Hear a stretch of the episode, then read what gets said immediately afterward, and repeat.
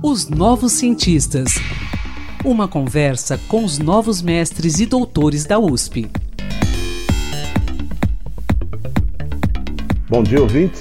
Estamos começando mais um podcast dos Novos Cientistas aqui pela sua Rádio USP. Hoje falaremos sobre a tradução literária, que é o tema principal das pesquisas do professor e tradutor Rodrigo Bravo, que vem realizando seu doutorado na Faculdade de Filosofia, Letras e Ciências Humanas, a FEFELESH aqui da USP.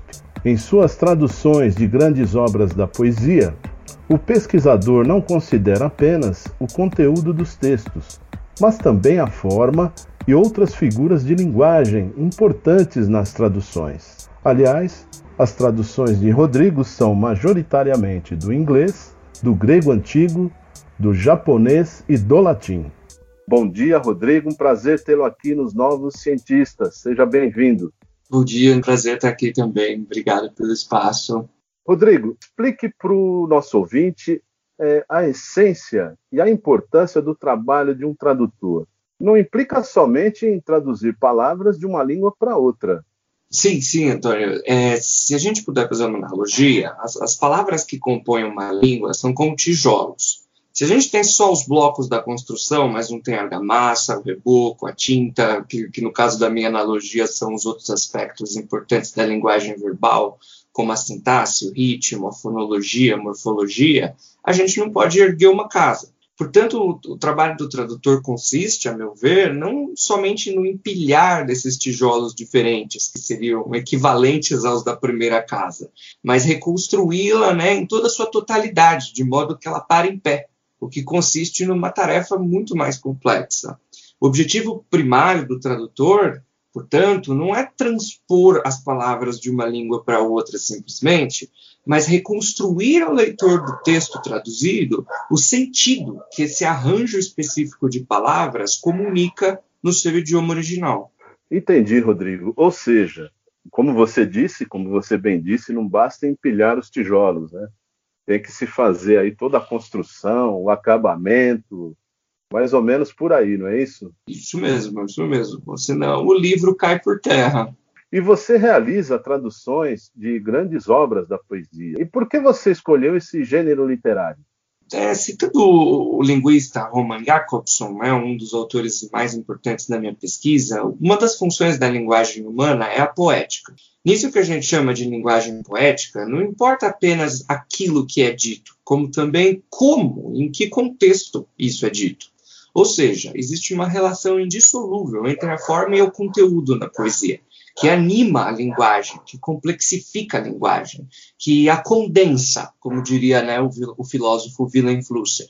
Ainda que por meios diferentes, né, ainda não, não foram encontradas culturas humanas em que essa máquina de condensação da linguagem, a poesia, não existia. Né? O que sugere que fazer poesia é parte essencial da própria condição humana. Por isso, né, o meu interesse ao traduzir poesia é mostrar que todas as culturas humanas, desde o início da nossa civilização, se igualam nesse ímpeto de complexificar a linguagem e que tem menos diferenças entre nós do que a gente imagina. Né? Por meio da tradução de poesia, eu busco sensibilizar o leitor à belíssima pluralidade de ideias que existem em outras culturas e, e mostrar-lhe o quanto são próximos os seres humanos nos seus ideais, nos seus medos, anseios, sentimentos, independentemente do quão geográfica, política ou temporalmente apartados a gente estiver. Traduzir poesia, desse modo, para mim, é um exercício de reflexão sobre a própria essência do que nos irmana enquanto seres humanos para além das barreiras físicas, culturais e políticas que, infelizmente, a gente ainda impõe uns sobre os outros. E você também fala, inclusive eu citei na abertura, né, que você não considera somente o conteúdo dos textos, mas considera a forma, figuras de linguagem. Então eu quero que você dê um exemplo do que é considerar a forma e figuras de linguagem num trabalho de tradução assim, de uma obra poética. No caso específico do meu trabalho, em que eu me foco em tradições de poesia oral, Uma das tarefas mais importantes é reconstruir, na matriz da língua de chegada, os ritmos próprios da língua original. Esse trabalho consiste em compreender de forma íntima né, quais são as características principais que guiam a ideia de ritmo em ambas as línguas, com o objetivo de gerar né, ritmos equivalentes na língua de chegada. Também implica reproduzir né, as nuances sonoras presentes em cada poema, a partir do inventário fonológico das, dos, dos sons, das consoantes e das vogais da língua de chegada. Tal e qual a pintura faz com as tintas, né, a poesia, e principalmente a poesia oral, usa a fisicalidade das palavras para gerar imagens acústicas e transportar o leitor para o seu universo temático. Cada língua, no entanto, né, usa as suas próprias cores, ou seja, os seus próprios sons para criar tais efeitos também na língua de chegada. E é necessário também refletir sobre tudo isso no processo da tradução.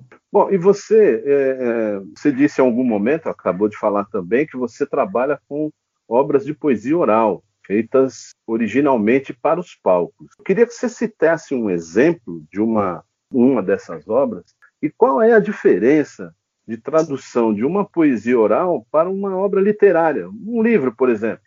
O meu trabalho, né, atualmente, ele, o que eu estou fazendo é uma tradução da obra, né, especificamente, assim, hoje, né, estou fazendo uma tradução da, estou traduzindo a obra de Homero e de Shakespeare para a língua portuguesa. No caso do Homero, eu comecei pelos hinos homéricos, que são um compêndio de poemas dedicados aos deuses do panteão grego, e eu pretendo, quando eu estiver preparado espiritual e mentalmente, a traduzir também a Ilíada e a Odisseia, né? No caso do Shakespeare, meu objetivo inicial é traduzir as peças do autor que foram classificadas pela crítica como tragédias, tendo já terminado de traduzir o Hamlet e o Romeu e Julieta, que vão ser publicados no próximo semestre pela editora independente Mocho. E eu estou terminando agora de traduzir Troile e Criseida, uma tragédia menos conhecida do autor. Embora eles sejam autores muito diferentes entre si, tanto cultural quanto contextualmente, ambos, Homero e Shakespeare, não escreveram tendo em vista o livro e sua leitura silenciosa como espaço de realização final das suas obras. O livro, né, na época do Homero, nem existia. É, quando se traduz poesia oral, é necessário ter em mente que o livro vai servir apenas de partitura, tal como na música, a partir uhum. da qual o ator ou performer, diante do público, poderá trazer a sua verdadeira fruição. Isso implica certo. um cuidado extra na hora de traduzir, para que a performance seja facilitada. Quando a gente está diante de um texto cuja destinação final é o papel, a gente pode reler, retomar, ler mais devagar, quando a gente não entende o sentido. Mas no caso da poesia oral, a apreensão por parte do público precisa ser praticamente imediata. Daí a necessidade de usar expressões, sintaxe, palavras que podem ser facilmente apreendidas pelo sentido fugaz da audição, né, em vez do sentido perene Sim. da visão. Sim, interessante. É, eu quero saber também outra coisa, Rodrigo. Você tem traduções interpretadas ou publicadas já? E uma emendando uma outra questão. Você acabou de falar que você está trabalhando atualmente. Faz parte do seu doutorado, correto? Isso, faz parte do meu doutorado. Isso. Bom, eu já publiquei traduções em diversos formatos, né, em artigos acadêmicos, ensaios, eu publiquei traduções de Nossa de Sulpícia, que são as únicas vozes feministas além da Safo na literatura antiga, o Catulo, poeta do Império Romano, Matsuo Basho e a Tione, que são os principais poetas do Japão medieval. Eu tenho também uma revista virtual bilíngue com meu colega e amigo, o professor Sean Nigos, da Califórnia, do California College of the Arts, né, que se chama Sacades, sacadesreview.org, em que a gente publica poemas traduzidos de mais de 50 autores e escritoras é, contemporâneos do Brasil.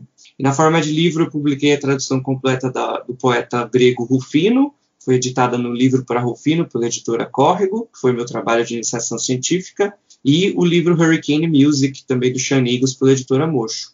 Aí, no momento, além dos projetos do Shakespeare Homero que estou trabalhando, eu vou publicar também minhas traduções dos livros Future Anthropology, do Jean-Paul Garnier, que é um expoente da poesia sci-fi norte-americana, e Poems Penite, um dos livros de poesia do escritor James Joyce. Quanto trabalho, hein, Rodrigo? é, bastante. Que legal, cara. Diz uma coisa, quem é o seu orientador atualmente no doutorado?